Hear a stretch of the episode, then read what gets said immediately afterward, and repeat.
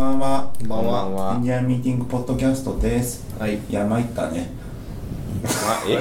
それそれなんか聞いたことあるセリフですね。いや、なんか、あのー雑談会、まあ、今日は雑談会なんですけども、そうですなんかね、あのーなツイッターで音声の編集をあコンプかけろと。コンプかけて、コンプはいらない音圧は我々必要ないじゃないあ、でもなんか聞いてたらすごい普通に聞きやすくなってて、コンプかけたらあれですよ。あのコンプって知ってます？うん、コンプレッション一応最低限は。あのこうグッてしてグッてやるやつ。うん、グッとする 一応ね言葉的にはなんとなくこういうもんなんだろうなぐらいですけどそれ以上でもそれ以下でもない。それ以上。だからそのうんまあでもラジオとかかけてるのかねあの普通に。うん。我々はあのノンリニア編集の人たちじゃないですかうん。そうですそうねはいはい。ノンリニアとリニアって、ラジオの生放送はリニア編集だから、うん。そのこうなんかジングルとか自分で出したりするあれリニア編集、はいはいはい。であそこはなんかそういうコンプレッサーってコンプっていうなんかねこういう機材があるんですよ。はい。それがこうミキサーにスポッと入ってて、はい。それかけるといい感じに音圧が調整される、うん。っていうのは AM ラジオは定域がないんだっけ？うん定域が飛ばせないんですよ、うんうん波長の関係で、うん FM はその定期とかも出せるから。で今その少ないその音声が使える周波数の幅でそのなるべく音の情報を入れたいからコンプかけるんですよ、ただまああれですね。生放送でもないし。そうそう。うんいやでもなんか聞きやすくなんかやっぱそうそう。聞きづらいとこあるじゃないですか。なんか編集の仕方俺俺が悪いんでしょうね。ちっちゃいコンプかけるとちっちゃい音が大きくなって大きな音がちっちゃくなるっていう、ああだからこうそうそうギュッてなってなるから。必要なとこが全部入るっていう。まあ、確かに聞きやすくなるそうですね。でさあそうだそれでなんか買わな買った方がいいのかな買ってみたいなってちょっと興味もあって買おうと思ったんですけどもなんかコンコンコンプうん。えそれソフトウェア。 Audacity とか使えばいいじゃない。 Audacity でできる？できるよ。なんかやってても俺うまくできないなってそれはやれるよ。やれる？じゃあノーマライ Audacity でズ普通にあるでしまああるコンプはあったかどうかちょっと覚えてないけど GarageBand に少なくともコンプありますよ。ああ GarageBand 使えばいいのか。そうそうそう、まって言思ってたんですけど、まあ、どっちにしろ、あのー機材変えようと。土曜日にうちの iMac が急にディスプレイ映んなくなっちゃいまして。あ熱暴走じゃない？そう。あでなんだろうと思ったら、うん。あのディスなんか普通に立ち上げてたらディスプレイが真っ暗になる系、うん。うんでもう多分ね iMac ね5年？6年ぐらい使ってるやつなんですよ。あだからもうちょっとどうしようかなと思って。それね僕もあったんですよ、うん。あのブラックアウトするやつ、はいはいはい。熱暴走って言われましたね。あそうそうそう。エアでコンかけてますちゃんと家で。あ iMac の部屋。それであのつかないから困ったなってなって、うん。あのー一旦電源抜いてでさ冷めてからもう一回つけたら、うん。普通についたんですよ、あで6時間でそしたらあの一応あのタイムタイムカプセルタイムマシンタイムカプセル、うん。タイムカプセル。ん。タイムマシン機能。マシンか。タイムマシン機能なタイムマシンとハードディスクつなげてるんですけどもそこでバックアップしたんですけど、うん。そこのハードディスクエラーがここですっていうふうに出てきてもう一回再フォーマットをしてくださいって出てきたんですよ。あ出た出た。はいはい。でまあしょうがないかなと思って、うん。まあ、フォーマットしろって言うから、ん。フォーマットをしし始めたらまた黒くなった上にブツンって切れたんですよ、うんだからフォーマットをしてる フォーマットしてタイムマシン起動した。って両方死んだ系ですよね、うん。あれ？五感とタイムマシン両方死んだ。ってなってあこれ参ったな。参ったね。いやまあ言った。よそれまあでも僕もうちもそうですよ。だから MacBook15 インチそれでもううん。死にそうなんですよ、そうそうそう。でそれ GP GPU が死んでるから。あでその MacBookPro15 インチ以上ってその GPU ボードの GPU とその CPU の中にある GPU2 つあるんですよね。へえ。それでそのそのなんだここっちの普通の音あのべ別付けの GPU は、うん。あの電力消費しちゃうから、うん。そのなるべく使わないようにするっていうふうにしてその電池を持たせる仕組みらしいんですあよ。あだからその YouTube とか見出すとこっちのが大きい GPU が動き出しあてーそれ以外のウェブブラウジングだけだとこっちの CPU のところの GPU で処理しちゃうっていう。でその2系統ある、こっちのうん本ちゃん GPU の方が死んでてうちの。おお MacBook15 おー YouTube 見た瞬間に死ぬ。んですよ GP にアクセス行った瞬間にドーンと落ちるっていう。YouTube 以外は大丈夫なんですか？だからその画面描画をちょっとでもハードにした瞬間に死ぬんですよ。Google のトップページとかは大丈夫なんだ。セーフ。なんだ。なるべくあと電源つながないってあの電源っていうかバッテリーつながないと、はいはいはい。その省電力モードになってるじゃない。その時はなるべく GP 使わないようにする。あーそれでセーフなのでちょっと YouTube にしたしらい瞬間にもう バーンってアウトです。そうそう。で、すね。結局そのバーンって全部落ちちゃったからああこれはバックアップもないわどうしようと思って、まあのーとりあえずまもう一回冷やして冷やして着いたら今度は5分だけ開いたんだよね、で5分だけ開いたからそれにタイムマシンの設定して、うん。バックアップ開始って言ったら前800ギガぐらいあったから、うん。15時間ぐらいかかる無理だ無理だ 無理だ無理だで、まあ、黒黒くなるわけよ、黒くなるからもうドキドキしながら土日冷房かけてん。15時間真っ暗なまま、バックアップが取れてることを祈るみたいなことやってて。取れたんですか？結局取れたね。お。ええ最後の1回かもしれない。最後の1回で取れてで15時間経ったぞ。確認どうしようってなってもう一回コンセント外してまた冷まして。でもあう一回つけて。ー怖い。怖い怖い。2分次2分だけ。やばいどんどん短くなる。ついて見たらタイムマフィボシンがナッチ数列的なやつでね。でタイムマシンがあバックアップ取れてる。うん。最新のバックアップなんか2時間前みたいになってて、アマウント急げとか今アマウントでもうもう早くもうすぐ正常終了して切って、もうとりあえずバックアップはあるあからとりあえず事なきゃいたんだけどどうしようかな iMac って。なんか家でさはい。なんか iMac iMac1 テラ使ってたんですけども、ハードディスク。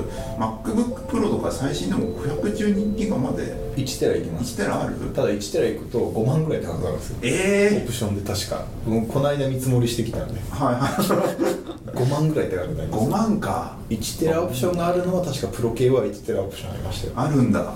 でもなんか正直今のタイミング買ったら9月に出たらなんか後悔しそうじゃないですか。そうなんですよね。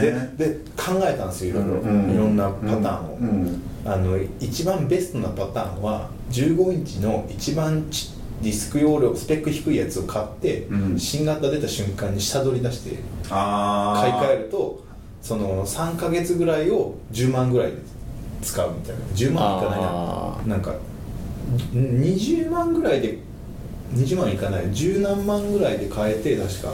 それで売ったら10万ぐらいになるみたいな、へえー。10万いかないぐらいレンタルしたと思えばいいかな。あで出なかったら出なかったで使えばいいし、うんそのままっていうのが一番安いってなったんだけど結果買うのが尺だからやめました。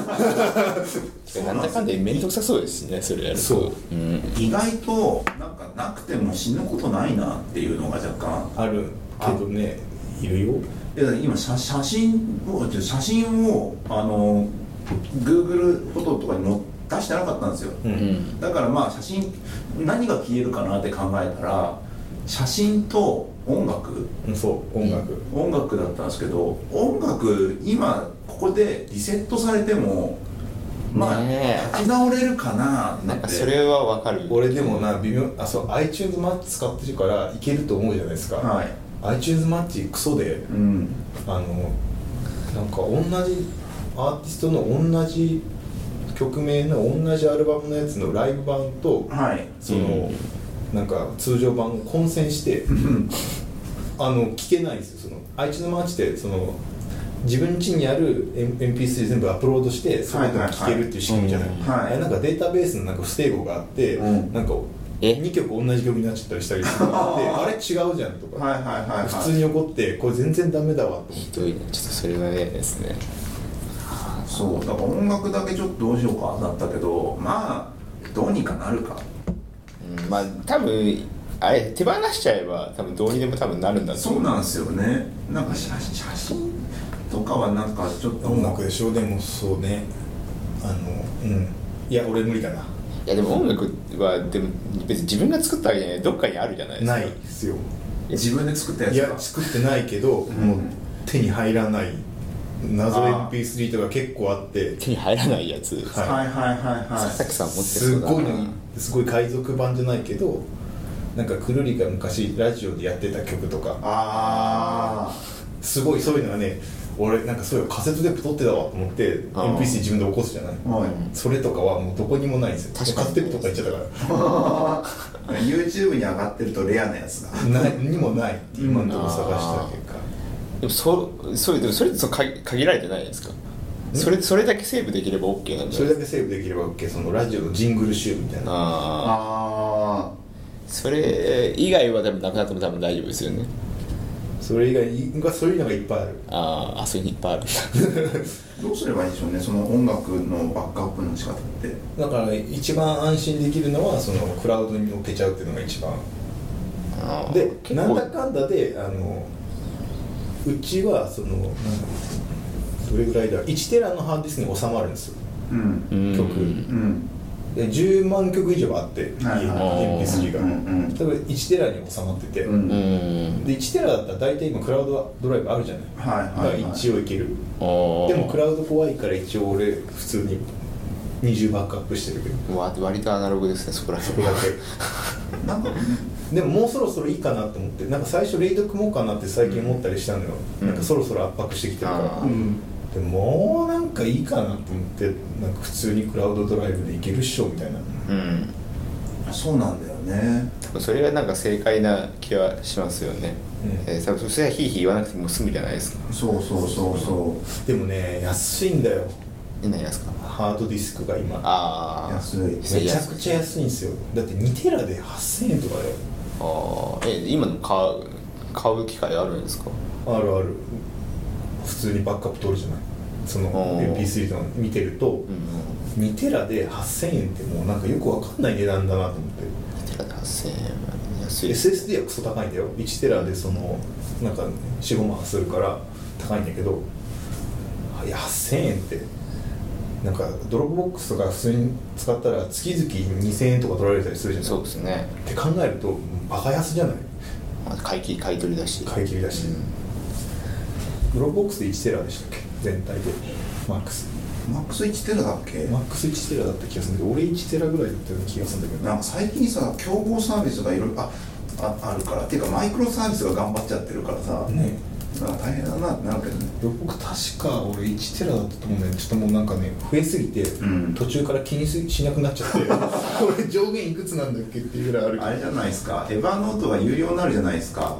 それね Evernote が端末あれ？2台 ,2 台まで無料なんでしたっけ？そうそうそう3台目から有料になっちゃうから、そうだから iPhone、Mac、iPad アウトアウトですね。どうしようかなってそれもどうしようかなっていう、ね。あなんかそのバックアップ、うん、あそうだよそうだ。僕 Dropbox 1.01テラバイト容量ありました。マジで？あ1テラですね。そうごい。使ってるの29ギガしか使ってない 使えないよねそこに入れるんじゃないですか。え？やっぱそこそこだったら。そこは入れれる。ねだからもう一個 Dropbox 買ってもいいんだけど、うん。買うと月々だから1000円ぐらいだっけ Dropbox 今いくらなんだっけ？忘れちゃったけど、まあ、そこそこ高い、まあそこそこ高いじゃないでも。そう。ねランニングコストテラ2になるじゃないですか。テラでだって8000円だったらうん。2テラに心揺らぐよね。そうですね。8000円ですからね。そうよっそこがぽどのことがないとそんな大崎さんみたいな目に合わないじゃないですか。だからなんかもう本当にアップルのウェブサービスクソじゃない iCloud も含めて。うん。そうもですうろくなもんないじゃない。ちゃんと iCloud がちゃんとしてくれたらもう普通になんか払うよ俺と思って。iCloud iCloud ドライブ。プロで行ってプロで1テラなんだ。で1万2000円なんだ。年間でしょ？年間。ね。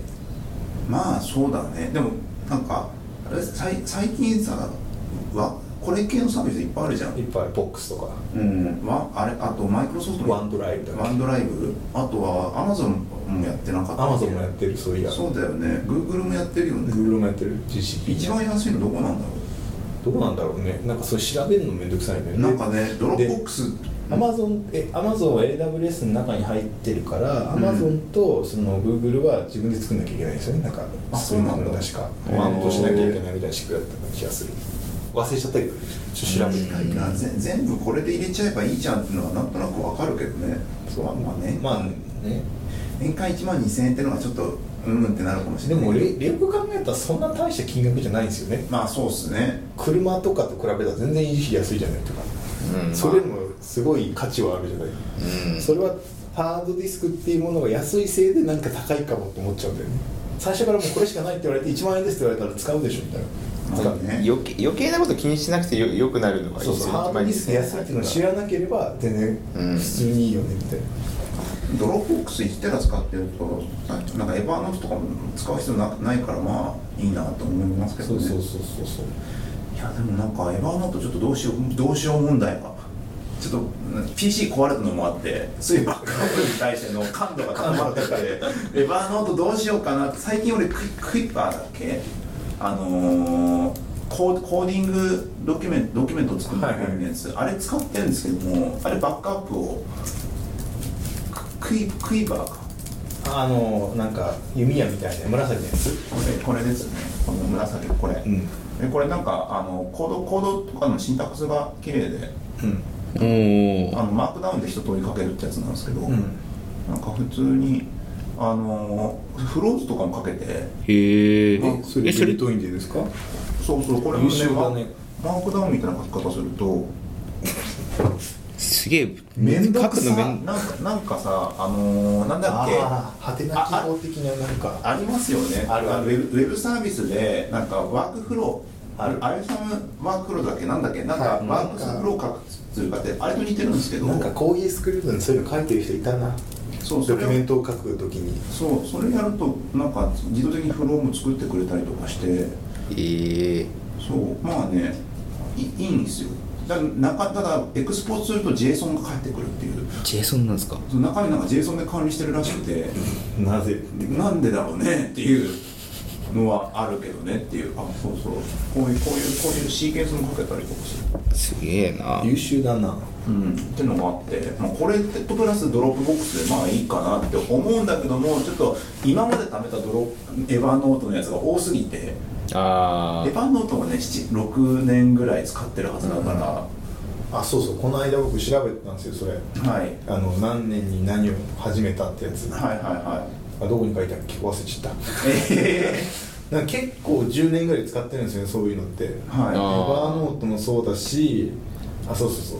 G メールが2005年の2月21日から使ってるんですよ。いほうほうほう。でそうもう一番これが古いんだけど実は mixi のが昔から使ってて、あまあ、途中使わなくなってるからあれだけど mixi はこれより前で、うん。その G メールを追っていくと大体どのサービスをどこで使ったか分かるっていう2005年以降。ああ G メールあそうかに全部溜まってるから。そう。で G メール2005年でしょタンブラーが2007年の5月15日。もうすぐ10年細かいそう。あでそのそのわずか7日後がツイッター始めてます。2007年の5月22日にツイッター始めてでなんかもうちょい詳しく調べたらどうやら19日だ登録したの。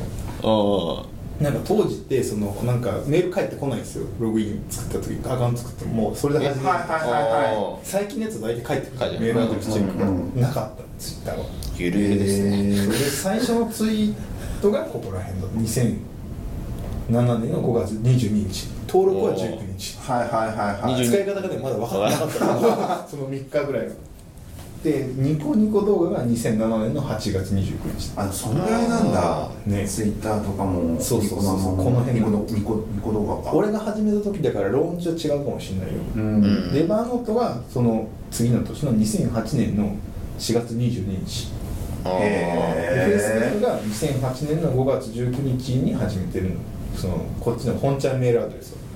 実は学校メールアドレス先に始めてるからそれが分かんないなぜなら学校のメールサーバーに入れないか。ら いつか分かんない。え今でも存在してる？存在してた。あサスペンドされてる。っていう。なんか結構この辺もう10年ぐらいいくんだよね。もう10年経つんですね。エヴァーノートだから僕あと2年でもう10年。あ10年。でもそう G メールはもう11年目に突入してるんですよ。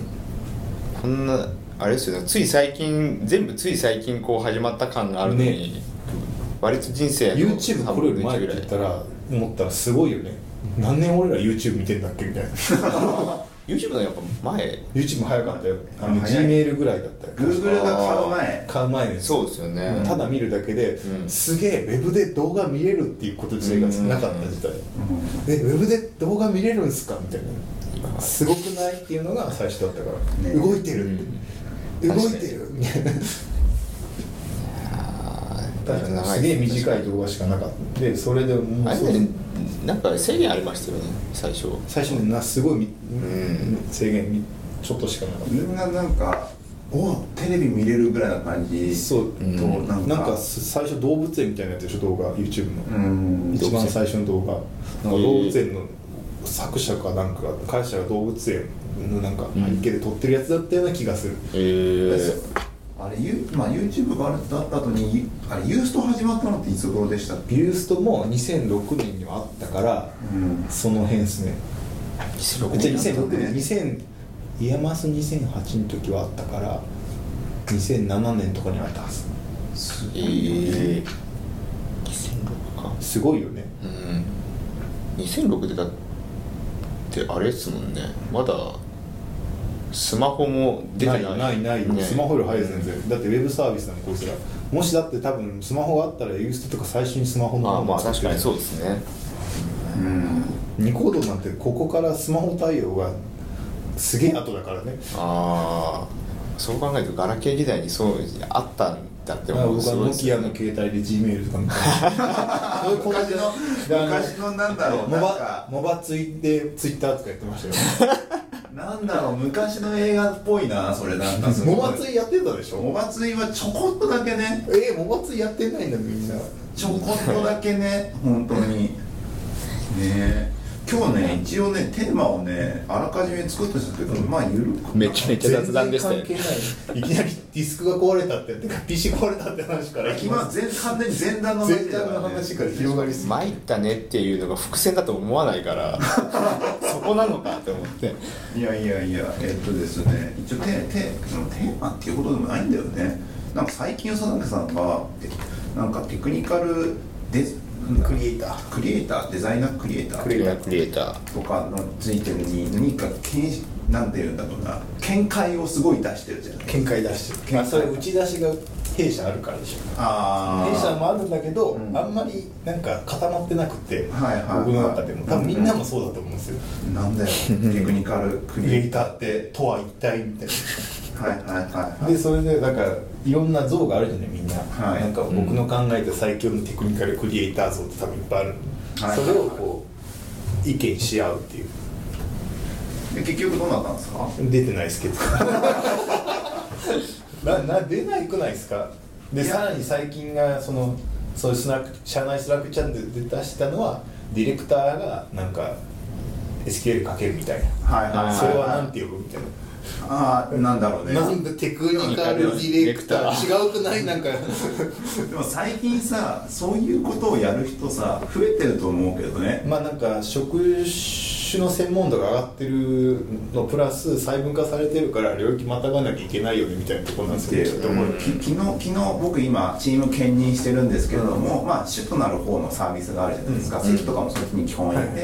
であの今後藤さんがやってるのところ方に、はい。まあ、ちょこちょこっと行ってなんかが外貨屋で入ってるはい。感じなんですけど、今、まあ、ディレクター、はい。で本本まあ、今のサービ僕の方の本流の方はサーバーサイドエンジニア、で、あの後藤さんのところに行ってる時はディレクターなんですよ、今。はい。で昨日はあの後藤さんのところの飲み会があって初めて行ったんですけど、大崎さん何やってんですか？って 酔っ払いながら絡まれ。で一番ややこしいとこですよね。その領域をまたいでるとこじゃないじゃないですか。なんか全然別業務じゃないですか。全然別業務なんだよね。それはややこしいですよね。そう。テクニカルクリエイターは一応デザイナー領域からつながってるエンジものづくりの領域で領域を超えてくるって感じじゃないですか。プロダクトが違うからね。ディレクターだと思うディレクターとエンジニアリングってだいぶ遠い。ようん。しかも違うチームでそれぞれやってるから、片方の面しか見ないからね。そだからの僕がそっちの方やってるから何をやってるんです何やってるんですかって聞かれて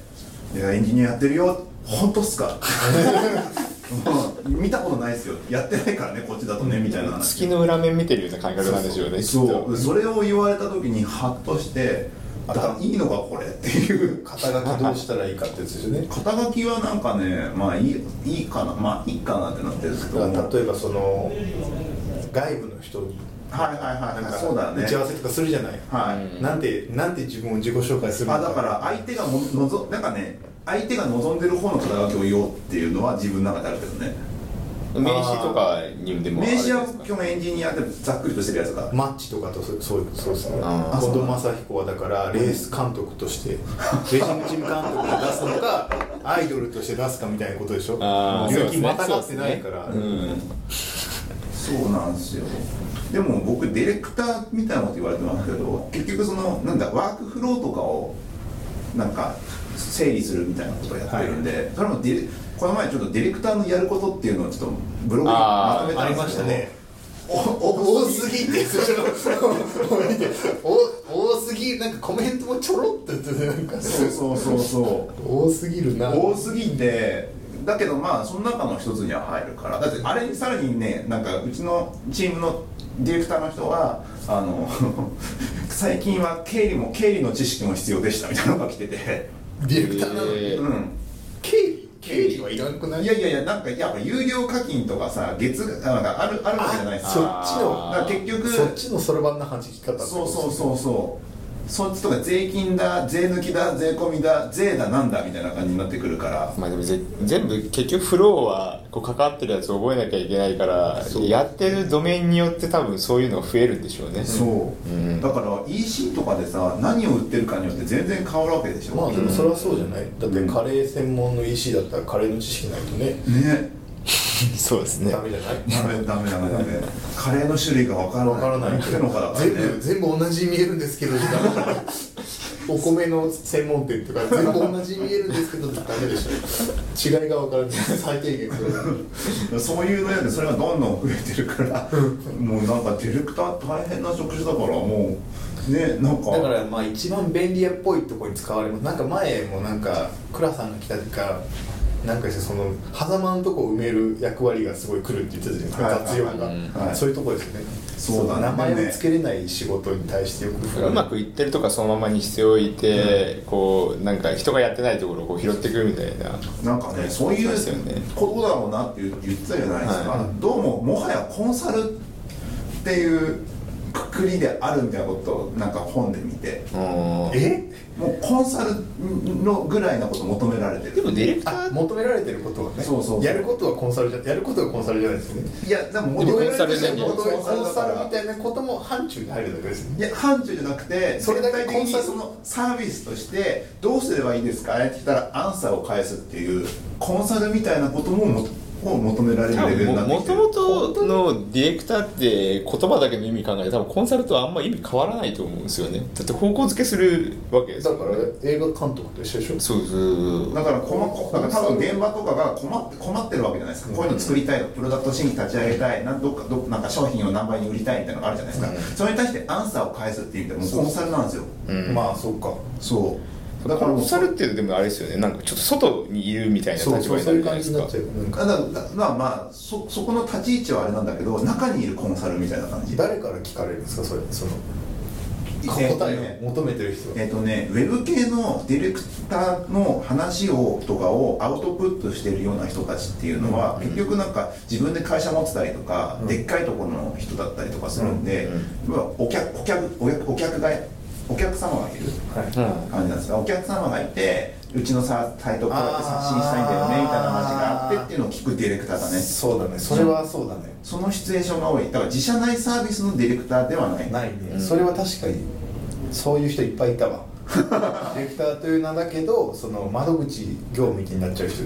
そうそうそう。コード書かない。制作とかの会社とか。結構結構うん。ディレクターとして。多分そっちの方が多いんでしょうね。多分みんなが思ってる想像してるのは多分そっちなんでしょうね。一一般的っていうか。そうだね、うん。だ完全に自社サービスになってくるとそこのなんかかノウハウがまあでも変わんないんだけどね。関わだからそのクライアントが、あの上司とかになってくるわけでしょ。そうそうそうステークホルダーの人たちステークホルダーがいてでそこでは、まあ、話をして合意を取れたらそれを現場に少しずつ落としていくみたいな感じのノウハウとかあって、まあなんかちょっとそれを調べなんかし別になんか業業務で実際やってるからたまにはこういう情報を見ようかと思って見たら 泥沼だったって感じですかなんかすげえなってなって。うん。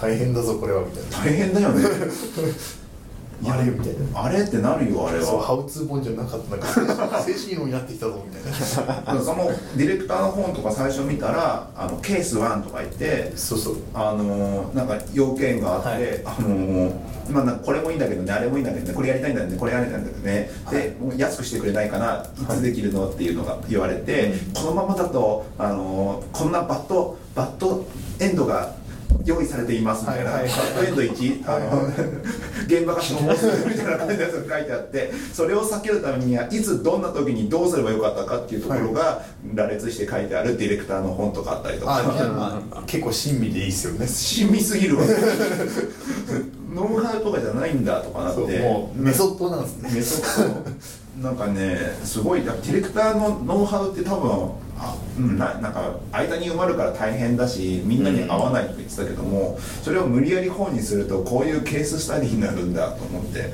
でもまあそうっすよね。なんか前エジプトのプロジェクト管理じゃないけど確かにディレクターはエジプトからいそうですもんね。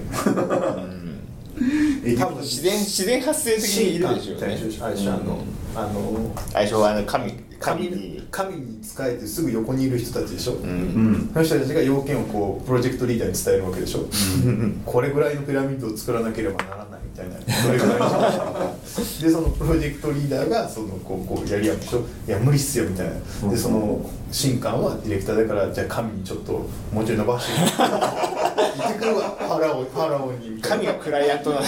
神がクライアントだから。だってクライアントでしょ？一番のステークホルダねちょっと無理って言ってます。もっと人を寄せなければなりません。じゃあもっと奴隷をと取ってくるかみたいになってるでしょ。そう。なんかねそういうね赤裸々なやつがあってすごいなって。だから多分うちでもピラミッドよりもみずほの方が難しかったんでしょもう最ここのとこ面白いですよね。すごくいいですね。なんかこサの時グラダ・ファ期ミリアですよね。この時期になるとニュースになってたらしいですね。ね、おもうんあのまとめのやつ見ました？まとめ見ましたあれ見てあそうなんだと思って。うん。みずほ。でもなんか逆に経済回してるからいいんじゃないかって気がしてきたよね。無駄に作ってるけど。4000億でしょ。4000億。4000億がこう市場に流れていくわけじゃないですか。そうですね、うん、いいこと回し回いいこと回したいいいことではあるけど関わりたくないよね。絶対に 絶対に関わりたくない。中にいたら別にこううん回してるっていうけど自分も吸い取られてますなんか殴り合いの喧嘩してるとかでしょ？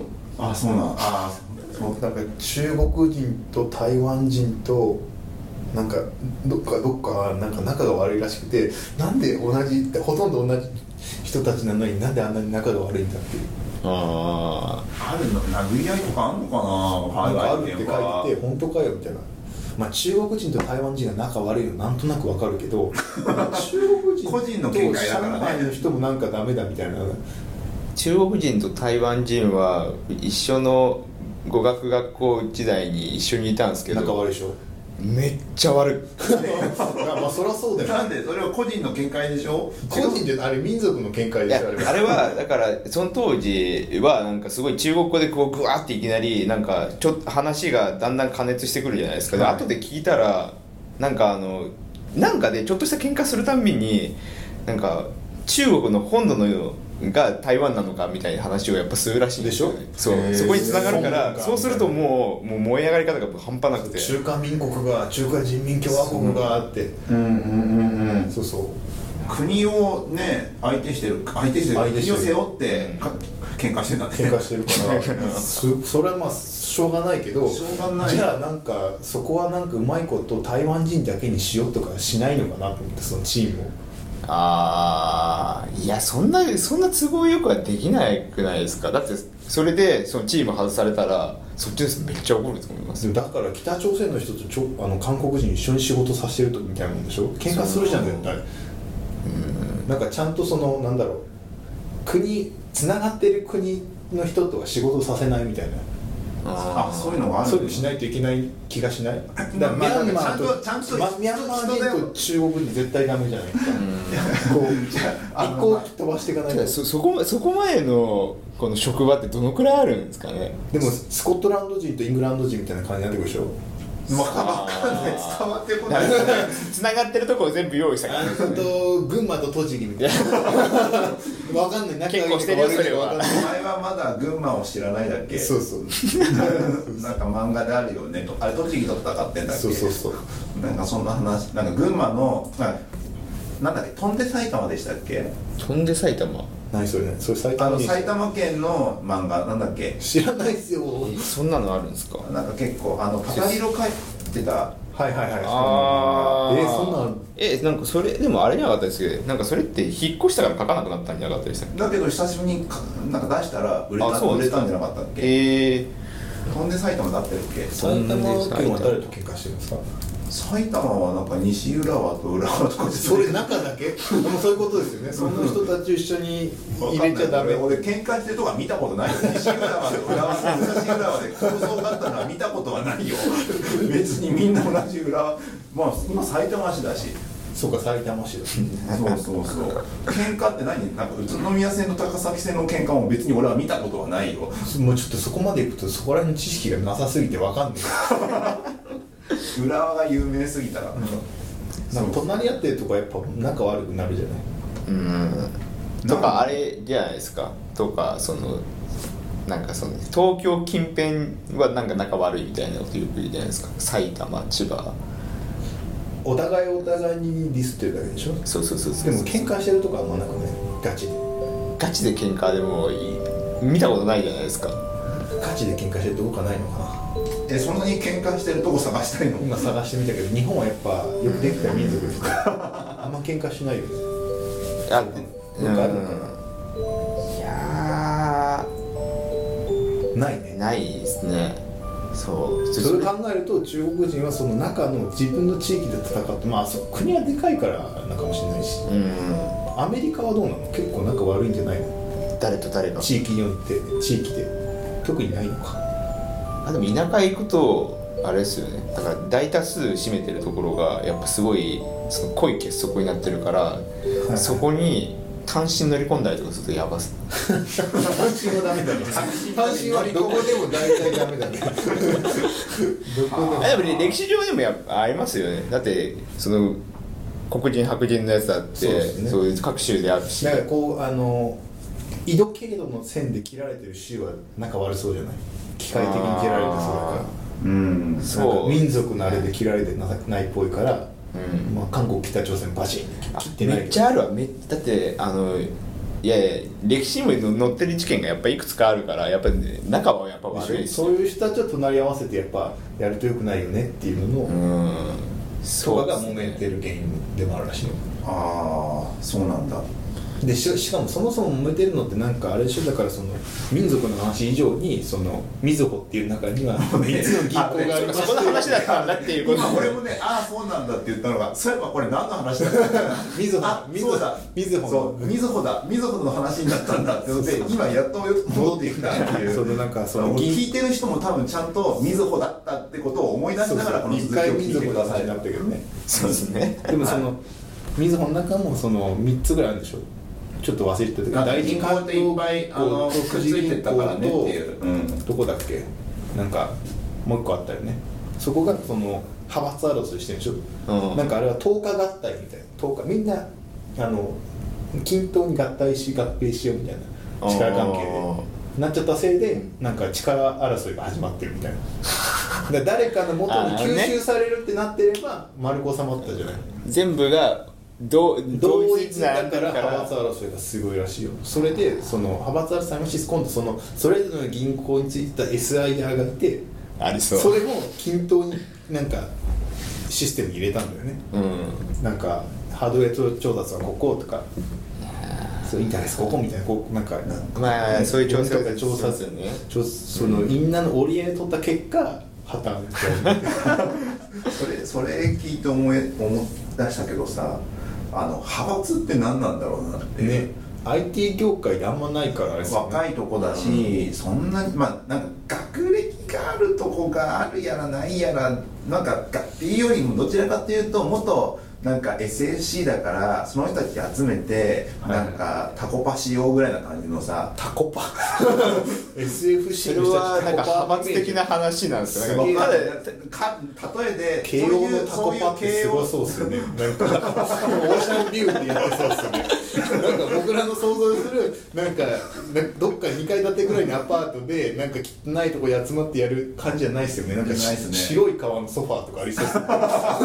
割と大きいとこテラスをこうそうななんか借りてやってるみたいなそういうののつながりの中のなんか普通のパーティーというか普通の飲み会というかなそういうくらいのしか聞かないじゃないですか、うん本当になんか銀行のなんか派閥争いみたいなのってそうそうほぼ聞かないじゃないですかどういう本当にあるのか実際いやあすああ全然あるらしいですよね見たことないから君はどっちなんだね 怖っ。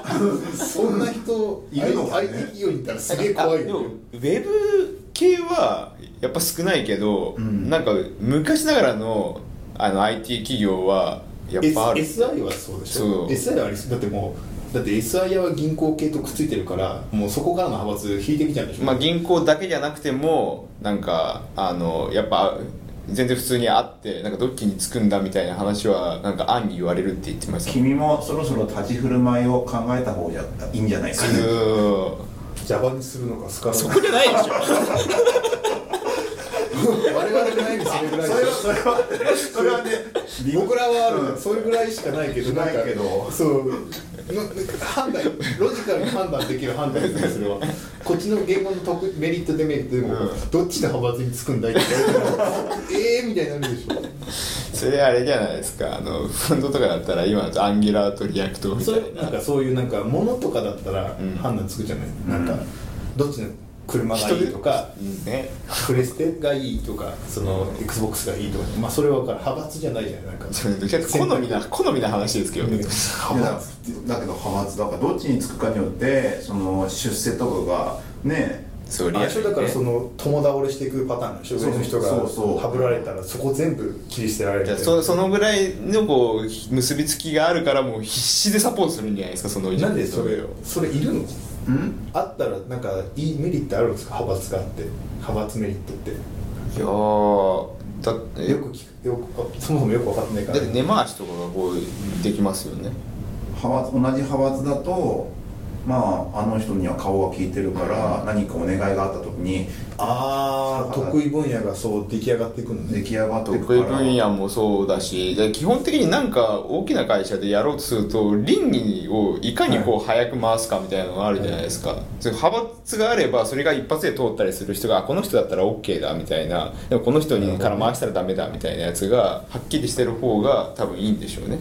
会社のシステム変えちゃダメなのかねその倫理の見通しの悪さを。って思っちゃうじゃない。我々 IT 業界の人はそのあそうですね。そうなんかそこをコストじゃないって思って、うん。それないフラットなやつが早いからっていうのがなんか我々の理論。むしろ我々がおかしい。え多分少ないん特殊こういう組織の方が。ああ大体る程度の人数の企業でえウェブ系か、まあ、ウェブ系って言っちゃっていいかわかんないんですけど。自動車会社とかもそうなのかね。なんか大きいところってなんかすごいあー会社いっぱい作ってなんかそういうのないようにしてるところとかあったりする気するけどね。まあそうだよね、でもそれ割と先進的な気がしますだからなんとかホールディングスを作っちゃってみたいな。感じでそうだけちゃう、ね、そそこもそこがなんであとはね厳しくやってる三菱とかだから大変そうですよね。根回し。ああそことかそうグループグループ内派閥とかあるね、やっぱその。いやーあるでしょうね。そうあでもそうねトヨタもそうだったもん。なんか派閥あったもんね。あったんですか？あったじゃないそのあ秋代ちゃんになる前の派閥とそのそうあの何？そのトヨタ家の派閥とうん。トヨタ家じゃない派閥ってあったじゃない、はい。で一回そのトヨ前と秋代ちゃんの前の社長まではそのトヨ直系じゃなかったの、うん。別派閥。だけど、うんやっぱ経営が良くなくなって秋代ちゃんになってまた盛り返してきるみたいな、あれでしょあの選挙とかももうすぐ選挙が始まりますけれども、まあ小池そう百合子ですね。都知事選もそうですし、ね、あの急に入ってきたけども自民党のところで起こってあってもともとなんかな推薦の人を立てようと思ったけど急に出てきて、うん。聞いてねえぞこの野郎みたいな話とかあったりするけどもそれだって元を正せば派閥がどうこうってあったりするわけでしょ、ねなんとか派安倍派、ね。石井派なのか分かんないけどなんかあったりするわけじゃないですか。うんなんかそういうのとかがちょっとでかい組織になれば、まあ、選挙なんてまさにさあの組織票っていうものがものを言うわけで、派閥っていうシステムはその物事をうまく回すなんか効率化のシステムなんだけどそれが足かせになるっていう認識なのかな。なんかその群れといってその防御力を固めるっていうよりかはその効率を取ってる感じ。なんかね攻略法みたいなとこあるよね。選挙に関してはだけどさ選挙の基本的ななんだっけあのー戦い方ってさまああのい浮遊票を取るっていうパターンと組織票を取るじゃないですか。で組織票の取り方ってさなんかあれでしょ？まあそのどこどこどこのあの分野の？そうそうそう。この人農林水産系強いぞみたいになるとそこら辺の圧力になっててバーって。取ったりとか取してこの人はあのこういう公約掲げてます。自分たちの、ね、交通とかなんかやってくるってなったら土木系がわーって来てるとか。そうそうなんかそういうのの陣取りなんですよ、陣取りだよね。だから基本的にあのなんだ投投なんだ投票率が低いほどそが強くなってくるから。そうだよ。だってもう絶対行くからね。正直そうそうそう。組織票は硬いところなんで、あのー投票率そういうことをや根回し投票率が低い間は根回しが根回しというか、ね。派閥とかなんとかが効くのかな？もういい。加減に投票率低いんだったらもう頑張ってさアプリ作ればいいのにねと思うよね。でアプリから投票ねさせる、だってよく考えたらアナログなこう書くシステムあるじゃない、うん。あれってなんか字間違ったら無効になるでしょ？なんかでも G 間違って、G 間なんかでもなんかこの前見てたらあのなんか判別がちょっとどっちかつかないやつとかも数えるんですよね。数えるけど小数点で。そうそう。でもそのすごいリスクじゃない？セレクトボックスでいいじゃん。まあ、絶対に間違えないみたいな。おじいちゃんおばあちゃんが右か左か分かんなくなっちゃうよね。でっかいボタンにするから でっかいでっかいスクロール回すホイールとか分かんないんじゃないかでっなかいボタンにするから。いやだっておじいちゃんおばあちゃんはだからもうオプションとして用意しましょうそのアナログなやつも。それ多分パソコンが投票所に置かれるだけじゃないのそれだと。だからそのそれでもそれパターンとアプリでもいけるパターンにしややっぱあれじゃないですか。でも偽装できちゃうから。うだって結局選挙管理委員会がいて選挙管理委員会があの人は。だってアプリでもそんな偽装できなくない？いやだってだってあの重機カードじゃねえよ。なんだっけ？マイナンバーに基づいてやってれば、ただなんか本人が別にもう興味ないから行かないって言ってるのをそのきもうが興味がある人がじゃあ名前貸してよってこともできちゃうわけでも今でもそうでしょほとんど言ってくれるか言ってくれないかの違いで。まあまあそうですけど圧力団体の社員は全員行かなきゃいけないよみたいになってるから行くでないでもどっちもいいんだけどなみたいな。かでも持っとる？買う買う俺買うみたいなのできるでしょ。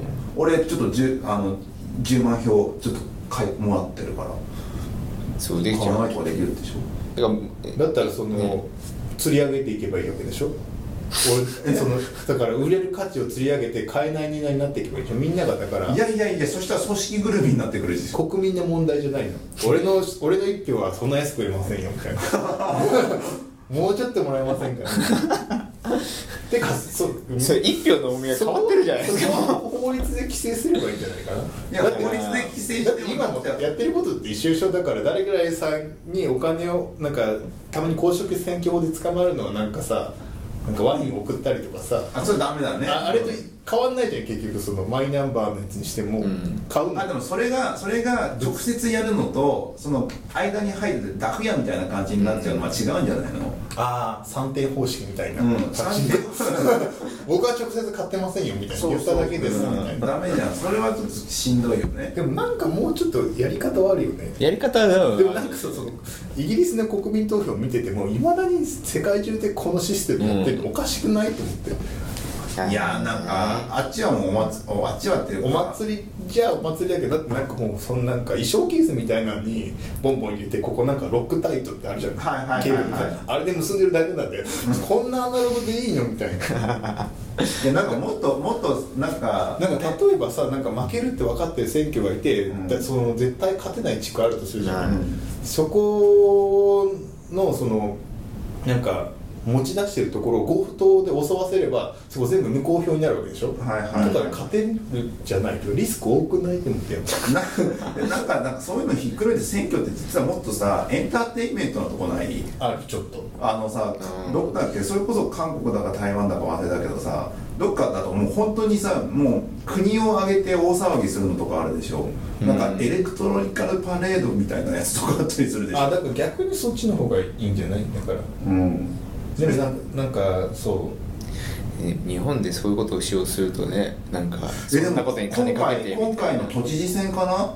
都知事選さなんか選挙フェスってやってる人いるでしょ？うああのあやってます。山山田太郎というから仲間たちの人たちのところ、面白いねと思って。そう。なんかフェスしてんですよ。フェス。フェスをしてるんですフェスってやっていいんだねって。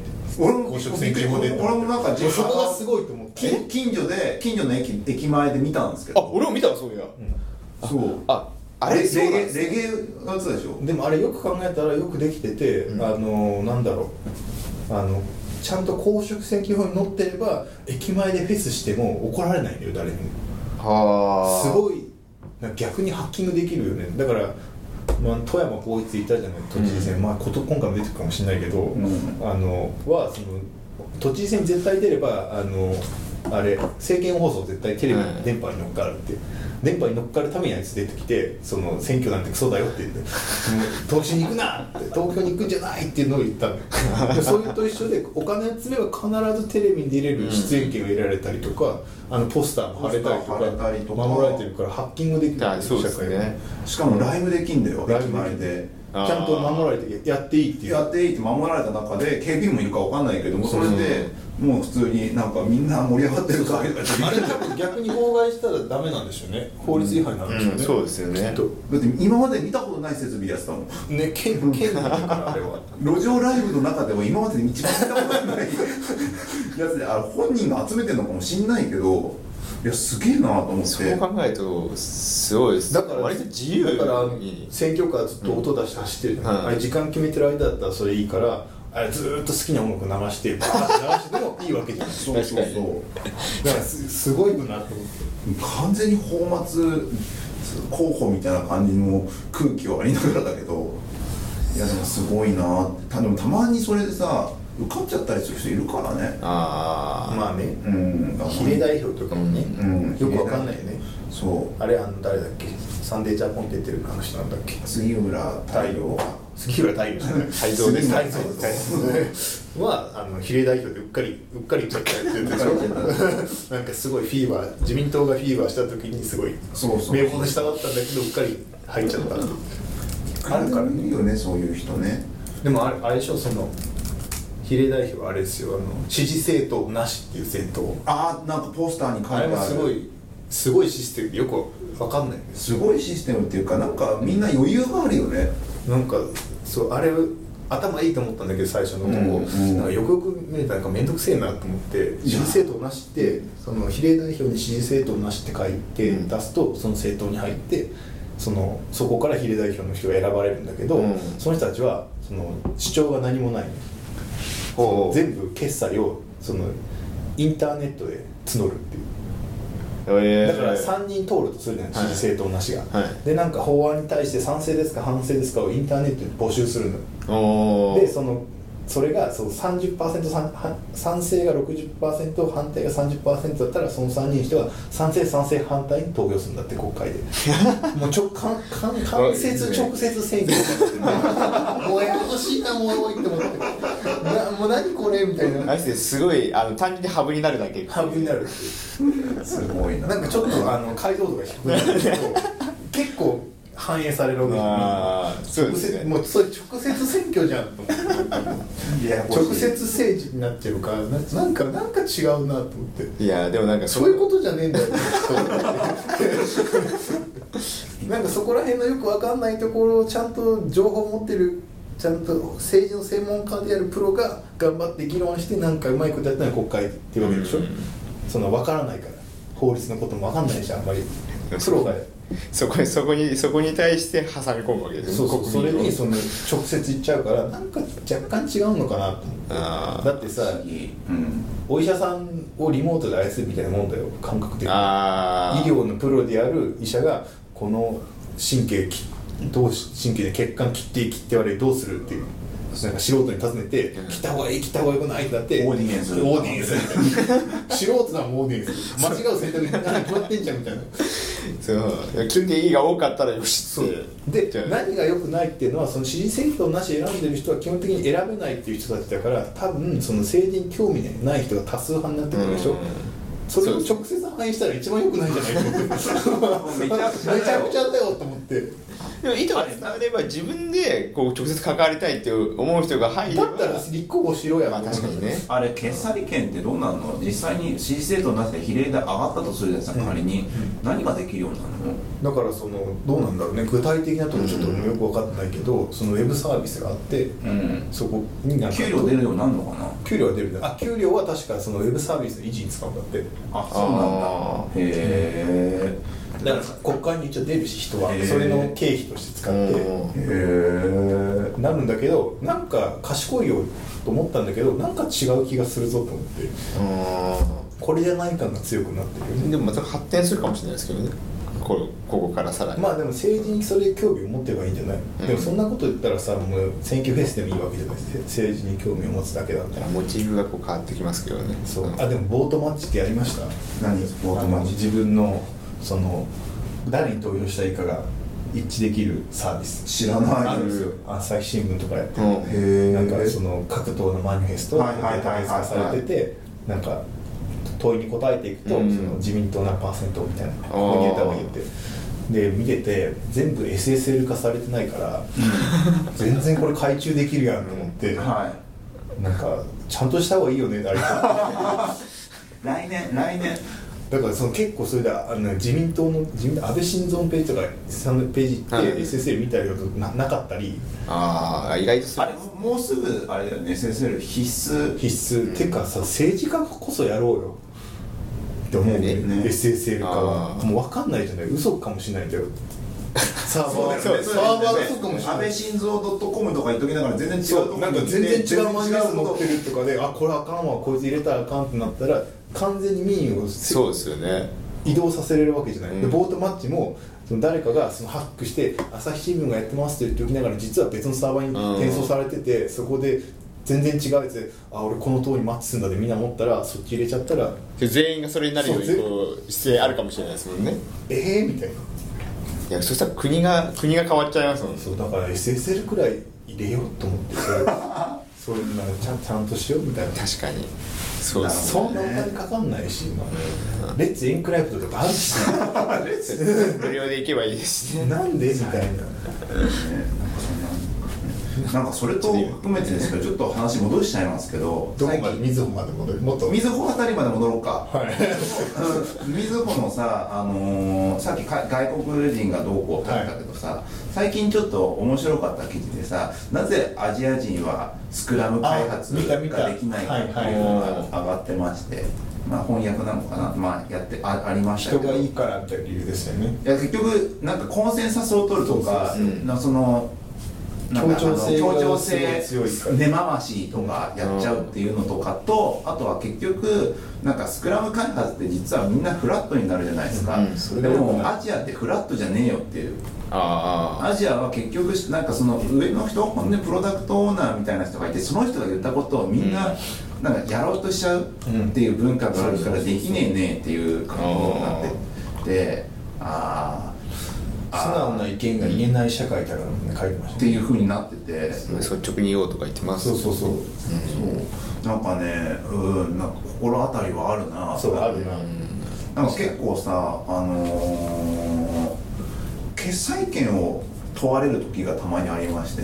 ほなんかぼ僕なんかいまだによく分かってないのがなんかこれ決済ってあるじゃないですか会社って、うんでなんかやるにしても誰かの倫理なのか決済なのかはいはい。がある、あってそれに対しそれがちゃんと降りたら自分はできるとかうん。あったりして、まあなんかそういうどっかの会社ではそのサーバー自体ラックに載せるのに倫理そうそう。倫理犯行。手順書確認っていう。今ないじゃん。クラウドじゃんっていう、うん。ボタンポチポチじゃん。それに対しての倫理書とかないじゃんっていう、めそうだよね。オートスケーリングの時の倫理書なんてあったらどうすんだみたいなそうだそれをそれをさ海外海外っていうかそのまあアメリカなのかわかんないけど、まあ普通にどんどんもうそういうのをスルーしてやってるわけじゃないですか、うん。だけどいいまだにそういう倫理の話をされるがあると、うってなるんだよね。そのエンジニアのところでずっとそのもう結構自由な裁量でやらせてもらってるから、やってるからこれやろうぜあれやろうぜっていうのでふうな前提でいいよっていう文化の文化が若干ありながらやってるから、うん。それ以外のところで倫理どうどうと言われて、うん困ったぞっていうシチュエーションが、うん。まああるなあるなってなってて、民民何そのさアジアのアジアの人の話じゃないけどその一番底辺の人たちが増えてくるとそうなってくる作業者がここになってくるかいやでもまあそうなんですよ。次だからそのそのマインドはマインドだと多分辛いよねもうねっていう、多分なんかあのあんあれじゃないですか。なんかよくそのアメリカ人と一緒にこう仕事してた人が、うん。なんかあの一緒に仕事した時になんか文化の違い感じるみたいなやつあるじゃないですか。例えばどんなの？なんか最近聞いたのだとお一緒に例えばデザインがこうあってうんでそれをあの、まあ、マークアップなり、うん。まあ、フロントをこう実装するとするじゃないですか、でもデザインあったらまあ大体日本人の人でそのデザインに多かれ少なかれ、あの合わせてこう実装するじゃないですか、合わせてっていうかそれを実装するそれを実装するじゃないですか。ね。でもなんかアメリカ人のそのなんか、まあ、その人だけなのかは分からないですけどその人はなんかそのデザインもらっていやこれは今風じゃないよって言って出来上がってきたものが今風に出来上がってこう帰ってくるみたいなことをしれっとこうやるぐらいのあの多分文文化なんでしょうね。だからそれがベースにあるから。よよしあしは置いといて、そう俺の方がいけてるぜって言ったらそそうっちの方にしちゃうんでしょうね。そう、でもまあそれでも本当に直せって理由があってこう言われたらまあ文句言いながらも、まあ、理由がついてこればこう変えるけどもみたいなスタンスだなと思うんですよ。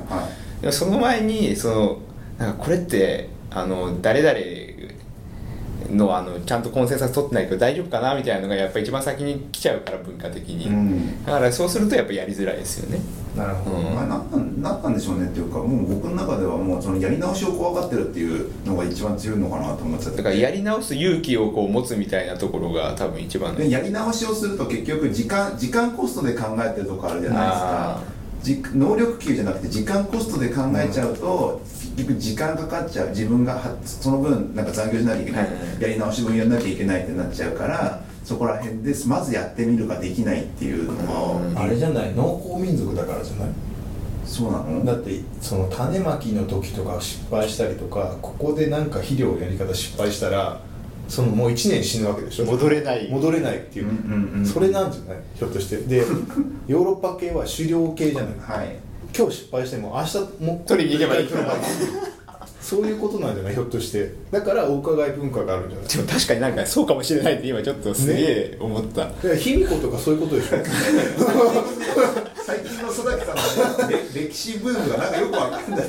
ピラミッド工夫の後に弥生時代とかになってるわけでしょ。でも農農耕民族だ農耕民族でしょ。多分そうじゃない。なんとなくそうじゃない？そうなんかいやなんかそれはでも多分結構でかいでかいでかそうだよね今。そう文化としてね、まだってややさっきのやり直せない話だとやっぱそのアジア系は大体農耕強いじゃない、うん。うんあのあの何雨季が多いっていうか、うん。あの辺はし温暖湿潤だから、うん。米文化のところはやっぱ米文化やっぱ1年経たないとその実りが得れないわけでしょ？そうですね。結構なリスクだよねリスクだね。だバイキングなんて別にどこでもいいじゃない。奪えばいいじゃない。隣からみたいな文化でしょ。そうですね。だから日本とか特にじゃない。奪うとこないんだよ周りに。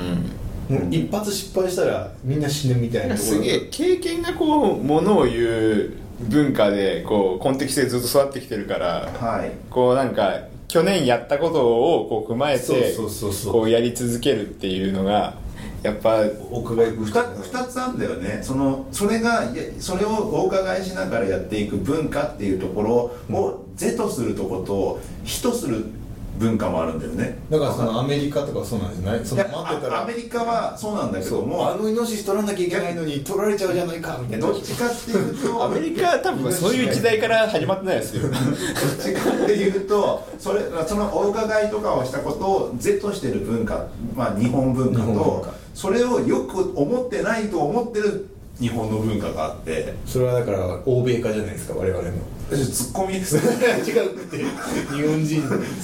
欧米化じゃないか。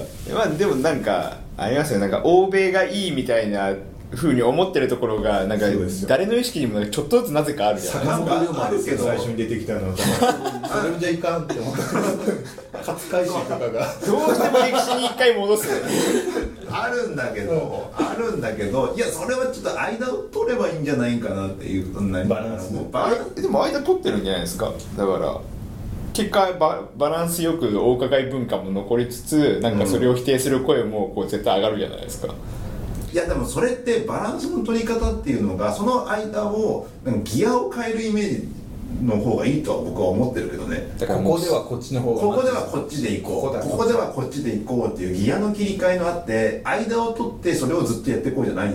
なんかだからそれがあのさっきの話なんででも信じきってどっちかに倒すってことがこうできないからそうなってるわけですよね。あそう。それができてれば多分上の方に行くんですね。そ結局そのだからお伺い文化のトップ層にいる人たちは結局自分で決める文化だからうん。いいんですよね、うん。ギア1個でいいんですよね、うん。同じギア踏んでるから、うん。で下の方の人はこの人はどここの組織はどっちギアだろうって言って選ばなきゃいけない選ばなきゃいけない。ややこしいとあれはなんかせ説明責任をこう求められるところが多分もっとはっきりしてるんじゃないですかね。もしかしたらその欧米とかの方が。ああここはまではやるから自分が説明できればそれで片付くみたいな。そのお伺い文化と説明しなくていいからね、うん。言われたことを言えば。いいから、はいはいはいまあ確かにね説明ちゃんとするもんね。だからやっぱ米が取れなかった時にその誰かの責任にならなくてみんなの責任になるとかそういうことでしょ？そうですね。確かにね。米取れなかったら結構割と偉いことですからね。ゴールドラッシュの国には勝てないよ とりあえず行けって今行けみたいな。身一つでいきますから、身一つで行けっていう国の価値観とは違うじゃないですか。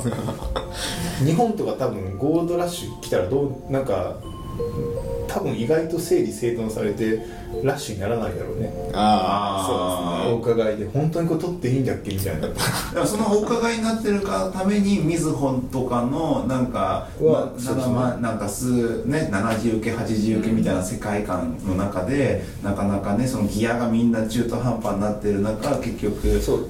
だから逆に言うとあの世界そのお伺い文化しか知らなければ、うん。あの別にみずほのシステムの中にいてもいいわけじゃない。はいはいはい。でも外を知っちゃってるからなんか悪いと思っちゃう。あほねその他のねそうそうそう牢獄に見えたちゃうわけだけど牢獄がもうせ世界の全てだと思ってたらその中で住んでたわけでしょ。そうですね。そうなんかね今日今日の話あれですね。なんか一つにまとまってる感ありますね実は。え？バックアップからですか？バックアップからえそんなことなかった？なだって外国だってみずほがあってさ外国が外国の話とエンジニアの文化の違いとかあってさ。そうそうそう。なんかなんだかんだでバックアップは？えバックアップはあれ完全にですよバックアップだからどうしようねプはどうしようねバックアップは確かにあのテーマを言う前にの話だから かん俺の中ではノーカンだった。ノーカンノーカウントしてた。しかも今日あのあのちゃんとコーナーをちゃんとやろうと思ってたけど、コーナーやる前にもう時間になっちゃって盛り上がやっぱ盛り上がるね。いやーそういう話って。すね多分でもそのバックアップの話がなければいけてたんじゃないですか。ね バックアップ結構長い子の話。バックアップはねすごい喋りたかった。あのね Mac で一生懸命ねコントロール P PS ピーラムのクリア。ピーラムのクリア。ピーラムクリア。PR と2か回ドーンってなったら外してくださいそうそうそう。とかやったりとかシフト S 押してなんかもう一回セーフモードだったそうそうそう。したりとかいろいろやったもん今知らない人も多そうですよねそれも。ピーラムの国は知っといた方がいいよ。ねじゃあ知っといた方がいいけど多分なんか今多分少ないでしょうね。なんかうん。Mac がこんなに普及しちゃったから。なんだよこのピーラムのクレーもうねすっごいやった。だけど結局ディス熱暴走だった熱暴走どういうそこで。あな直せないよね。もう修理の電話電話をかけかけたんですよ。熱暴走はあの治りますよ。ただし治らないケースがあって、うん。ハンダが溶けたら治らないです。へ一回ハンダえ溶けました。へ熱暴走プラスすごい処理してるとあー。ハンダが溶けるやつがあってなんかねんなんかたまにブログとか他のとこ見てるとその、うん。ハン GPU 壊れてる人ってハンダが浮いてるからそれ直せるらしくて、はい。ヤフオクとかで1000円で買って治りましたとか言ってる人いるえなんか GPU の周りのとこはなんか外れちゃいやすいみたいな。あそうなんだ。そう。へえ GPU が外れると画面映らなくなるんですよえ気をつけた方がいい。で昔のハンダはなんかその融点が低いから昔の Mac より大きかっえー、あにでも5年ぐらい前だ。5年ぐらい前ってた古い。まあ全然大丈夫なはずだけど分かんないよ。何度になってるか分かんないからねそこのめっちゃ熱かったのは確か、うん。今今はさ iMac でもちょっと悩んでるね結局。iMac 買うか MacBook 買うか。あ MacBook じゃないですか。うん僕は MacBook かなと思って、でも MacBook 何がいいってなんかね、うん。修理とかに持ってきやすい持ってきやすい。それは思うだからそれは明らかにい。いなと思ったんだけどでも家でディスプレイがちっちゃいことに今デルで買いましょう。2万ぐらい買えるから。でかいやつありますよ。ね、うん。あれなの。なんかね別なの嫌なの。何そういう統一感が欲しいんですか？統一感が欲しいの。何統一感って。もうだって後ろに MacBook 貼り付けたら一緒じゃんえ でもなんかそうあ意外とアップル信者なんだっていう。ー、あ僕が？いやなんかケーブルがわらわらするのももう嫌じゃんっていうだけなんだよね。だってもう HDMI 出るだけですよ。ピッて。うん。今いやまあ今は。いやまあ今ね。昔みたいにこうカチカチカチカチカチカチだからだからあのね Mac mini を考えたの最初あああ Mac mini の方がケーブル増えない増えるんだけどもうそれだったら Mac mini だったらもう諦めがつむあと一個あれですよ。あのね僕の iMac ね Bluetooth が死んだんですよ。おおあ 結構いろいろ信じそうで Bluetooth 死ぬとキーボード全く操作できないから注意した方がいいですよ。だからピーラーのクリアができなくなって確かに。やばい手段がないですそうで会社からキーボード持って帰ってくる。っていううち俺ハッピーハッキングだから USB で繋いでやってたんだから。あれがね積むっていうのが分かって今のだから普通に iMac とか MacBook いや Mac mini 買うと基本 Bluetooth ってうん。のついてるキーボードってだからね積む人いっぱいいると思うああれ？みたいな。何もできねえって。そうなんだよ認ね。だか識しないんだもん何年目で死んだんですか？それは。あの Bluetooth はこの間死んだ。ででだからあれはもうあの56年使ってる。あー。24インチのあの分厚い時の iMac らあ MacBook の方がいいかな。あいいと思いますよ。MacBook でもなんかその1テラにしちゃうと多分30万ぐらいするでしょ。30万ぐらいする30万でしょ？30万結構するよね。する。iMac だって一番最高にしても多分20万ちょっとでしょ？そう。うん。いや30万せ結構するよね。20万とね差がちょっとねっていうね。あー。ゲーム配信とかしたいのにねこれからね。でもゲーム配信 Mac は向かないか。向かない。普通に安い Windows キーをあの入力するやつがね高いから。そうそうそう2台持ちですよ2台持ちじゃでもそう考えてる MacBook の12インチもね見たんだよやっぱ。あでも結局 MacBook の12インチってデフォルトだと256ギガしかないのストレージが。まあ、せせめて512欲しいってなると結局20万ぐらいするんだよ。あそうなんですか。で20万すると22万から15インチあるからんどうするみたいなこうなってきたりするのね。んあれあれあれ確かにねそうなんですようまいところに設定されてるんですよね。う。まいことベストがないのよ。あの だってベストがあったらそれしか買わないもんね。そうだからそこじゃなくてあここもいけるけどみたいなこう迷わせるから。どっち行く？2個買っとくみたいな。あの編集をするまでにちょっとねね道のりが長いっていうどういうこと？あコンプレッサーそうそうコンプレッサーのやつで。とあのパワーアップしようかなとこの番組。やっとこさ番組やっとこさ。2年がかりでついにそう。あのちょっといいマイクとかこねんなね何千円かのマイクでやってるポッドキャストないっすよ本当に。いやでもそれそれでも当初はあこんなもん買っちゃったんだ。こんなんで買っちゃって本気だなと思ってたのに欲が出てきたら 我々も。今だってにテクノロジーで19位ぐらいですもんねポッドキャストユースケベンさんがちょっと上にいるぐらいですよ。おおすごいですねいいそう考えると。時代使ってますよ。ですよね。だからうちらもそろそろいい機材使って。やっぱね技術顧問って儲かるんですね。そこね。そこそこね。技術顧問なあそうそうだよね。みんな技術顧問やってる人がみんなポッドキャスト。大体やってる。大体やってアンチるねコさんはあんまり技術顧問じゃなくて CTO だけど。ねなんかやってるね確かにね。うちらもうなん全然関係ない。何を下っ端ですよまあだから多分何のメリットがあるのみたいな話に多分なるんでしょうね。そんな確かに僕たちはね確かに今あの2年続けてやっとなんかメリットを発見したかどうかみたいな感じの。やっとみ周りから評価され評価されたっていう。あのあれですよ。やっぱねみんな無駄だなって思うところに行く。全力で行くのがいいんですよね。続けることが大事っていうのがねなんなんとなく分かんない そうでもこれでね予算が下りなかったらちょっとまたあこんな感じの音音声低クオリティで。いやなんかツイッターアカウントが作ってほしいみたいな話もあったりとか。あまあ見かけんですよそうねなんかロゴもねデザイナーがちゃんと入るみたいな噂が。あでもまだまだねあのねせっついてないからねまだまだまだなんですよ。まだまだあ片手間でなんかき明日作ってよって言って出してるようなやつ使ってますからねもう2そうです年近く。もう2年近く何何回かデザイナーにこう言ったのにもかかわらず誰も作って誰も作ってくれない。2回目つついてないからって言われてて。何してくださいっていう。あれあれですね。ちゃんとでもあのクリエイティブディレクターレベルに依頼できるらしいから。ああね。ガチのやつガチなやつ作ってみましょうなるほどね。その割にエンジニアミーティングっていうふわっとしたでも名前を名前も変えるかもしれない。い。や変えない方がいいんじゃない？もうふわっとした。はい。そんなわけではい、1, 時間以上ちょっと今日しゃべよくしゃべりましたが。なんかそうっすね。いいことを言った気がしますね1時間20分ぐらい喋ってるからね。まあそ、うん。選挙の話まで。いやでもまあの濃厚な話でしょうね。なんか自分のルーツを知った気がしました。えなんだその回答。でもなんかやっぱ卑弥呼偉大ですよ はいそんなわけでありがとうございました。ありがとうございました